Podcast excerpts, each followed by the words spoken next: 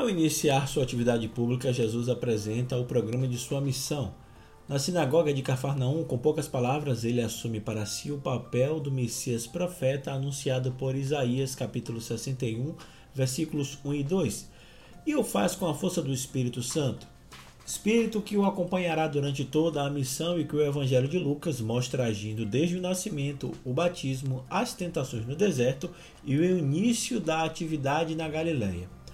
O programa de ação de Jesus consiste em anunciar a boa notícia aos pobres, proclamando libertação aos que estão presos, visão aos que estão cegos, liberdade aos que estão oprimidos.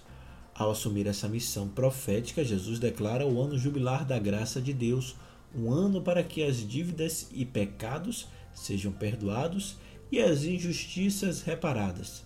Jesus é consagrado, vem da parte de Deus e vem para libertar.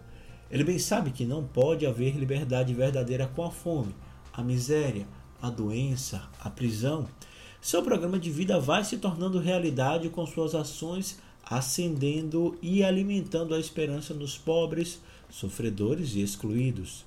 A liturgia deste domingo nos faz o convite para que, em nível pessoal e comunitário, a palavra de Deus seja o centro de nossa vida.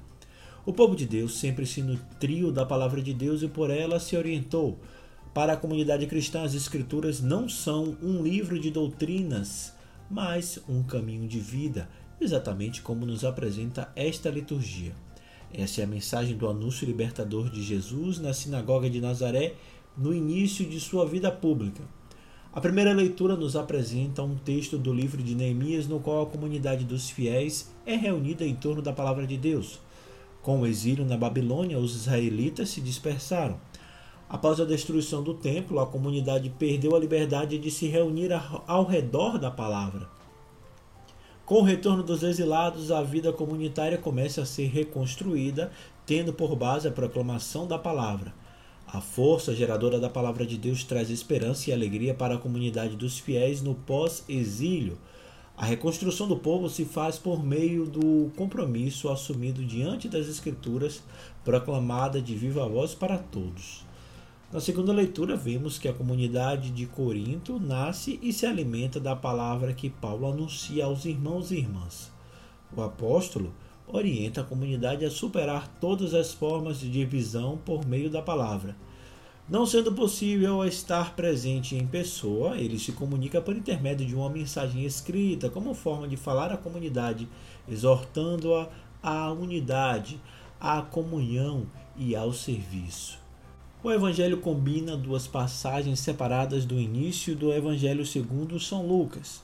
Os primeiros versículos nos fazem conhecer o objetivo do relato de Lucas, dar testemunho da fé em Jesus Cristo ao enigmático Teófilo, nome que significa amigo de Deus. Na visão do evangelista, todo aquele que acolhe seu testemunho de Jesus Cristo é amigo de Deus. A segunda parte da leitura nos apresenta Jesus em seu primeiro discurso na sinagoga de Nazaré.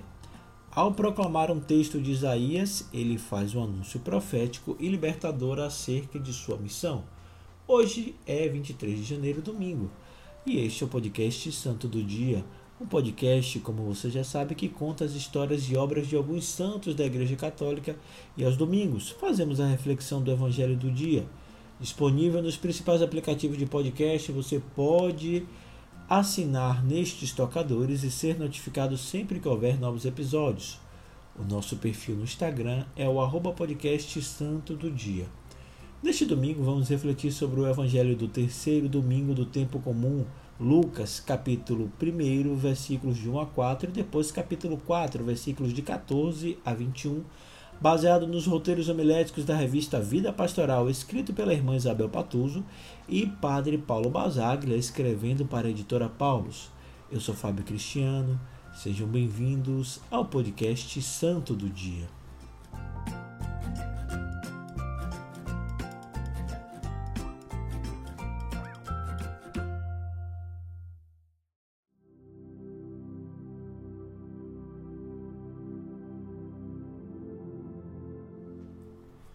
Leitura do Evangelho de Nosso Senhor Jesus Cristo segundo São Lucas.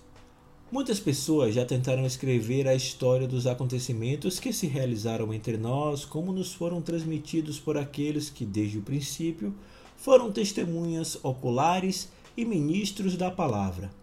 Assim sendo, após fazer um estudo cuidadoso de tudo o que aconteceu desde o princípio, também eu decidi escrever de modo ordenado para ti, excelentíssimo Teófilo. Deste modo, poderás verificar a solidez dos ensinamentos que recebestes. Naquele tempo, Jesus voltou para a Galiléia com a força do Espírito, e sua fama espalhou-se por toda a redondeza. Ele ensinava nas suas sinagogas e todos o elogiavam. E veio à cidade de Nazaré, onde se tinha criado. Conforme seu costume, entrou na sinagoga no sábado e levantou-se para fazer a leitura deram-lhe o livro do profeta Isaías. Abrindo o livro, Jesus achou a passagem em que está escrito: O Espírito do Senhor está sobre mim, porque ele me consagrou com a unção para anunciar a boa nova aos pobres. Enviou-me para proclamar a libertação aos cativos e aos cegos a recuperação da vista para libertar os oprimidos e para proclamar um ano da graça do Senhor. Depois fechou o livro, entregou-o ao ajudante e sentou-se. Todos os que estavam na sinagoga tinham os olhos fixos nele. Então começou a dizer-lhes: Hoje se cumpriu esta passagem da Escritura que acabastes de ouvir. Palavra da salvação.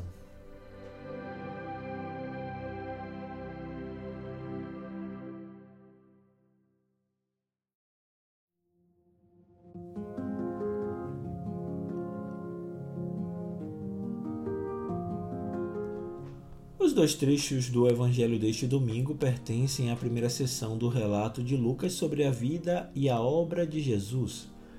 Nos primeiros quatro versículos, o evangelista esclarece que o objetivo de sua narrativa endereçado a certo Teófilo, que pode ser qualquer leitor de qualquer tempo, é apresentar a vida e a obra de Jesus Cristo.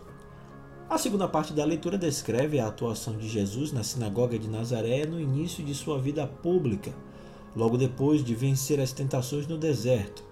Jesus toma o rolo do livro do profeta Isaías que lhe foi entregue e proclama exatamente o texto que define sua missão. Ele evidencia que sua obra está em continuidade com esse anúncio profético. Portanto, com o que já havia sido anunciado nas Escrituras. Por meio de uma citação do profeta Isaías, Jesus anuncia que seu ministério inclui a boa notícia da salvação para os pobres, a redenção dos cativos, a recuperação da vista aos cegos, a liberdade aos oprimidos e a proclamação do ano da graça com o perdão de todas as formas de dívidas. Como todos os judeus piedosos de seu tempo, Jesus frequentava a sinagoga, a casa da palavra para a comunidade dos fiéis. E nesse ritual comum da leitura da lei e dos profetas, seguida da explicação dos mestres, Jesus segue a tradição das sinagogas, instruindo seus ouvintes acerca de sua missão, que era cumprir as Escrituras.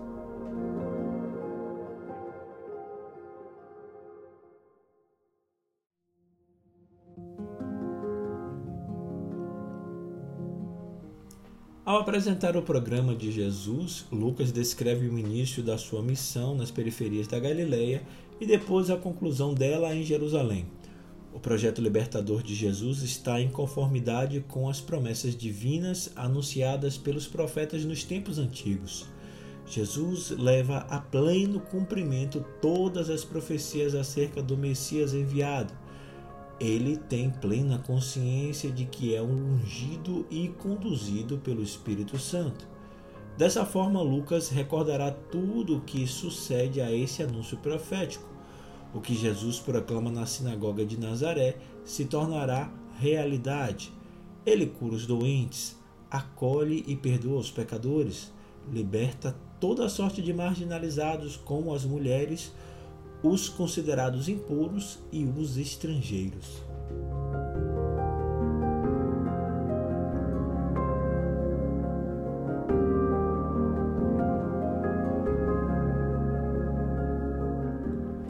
O texto do Evangelho deste domingo, meus irmãos e irmãs, é uma preparação para compreender todas as ações e ensinamentos de Jesus na perspectiva da comunidade de Lucas, nossas comunidades já conhecem a essência do projeto de Jesus, mas têm muitas dificuldades de pôr em prática sua proposta de vida. As formas de opressão, marginalidade e abandono dos pobres continuam a se multiplicar pelo mundo afora. A libertação que Jesus veio trazer continua tão necessária como no seu tempo. O anúncio profético na sinagoga de Nazaré deve nos interrogar Quais situações à nossa volta oprimem as pessoas? Como acolhemos o pobre, o estrangeiro migrante, os doentes que carecem de tratamento digno, os órfãos abandonados, sobretudo pela situação da pandemia? Todo batizado é chamado a percorrer o caminho de fidelidade trilhado por Jesus. A missão do cristão consiste em abraçar o mesmo projeto de Jesus ao longo da história o Papa Francisco lembra as crianças e os idosos abandonados pela sociedade, os migrantes que não sabem para onde se dirigir porque falta acolhida e solidariedade. Existem também aqueles que vivem nas prisões das drogas, do álcool, do tráfico humano. Essa mensagem é dirigida aos discípulos de todos os tempos.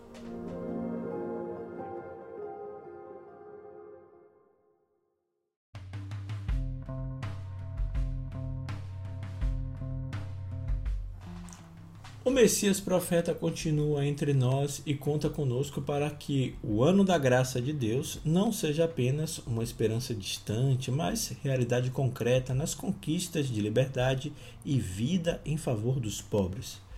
Jesus deixou claro que o Evangelho é boa notícia de libertação para os pobres e injustiçados.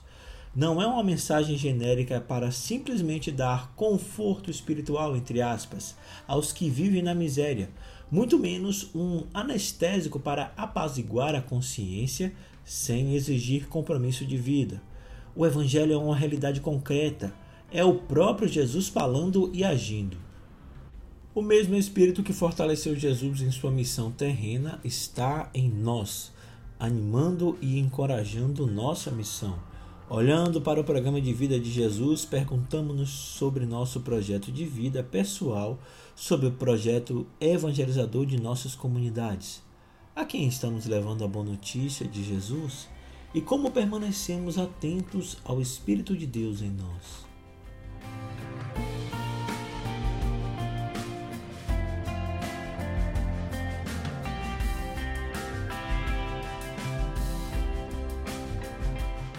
Muito obrigado pelo seu carinho, a sua audiência e suas orações. Você já sabe, mas não custa repetir. Se você gostou dessa reflexão, encaminhe, indique ou compartilhe com quem você acredita que gostaria de ouvir também. Meus votos são de que você tenha uma semana de muita saúde, coragem, fé, sabedoria e esperança. Até nosso próximo encontro. Deus nos amou primeiro.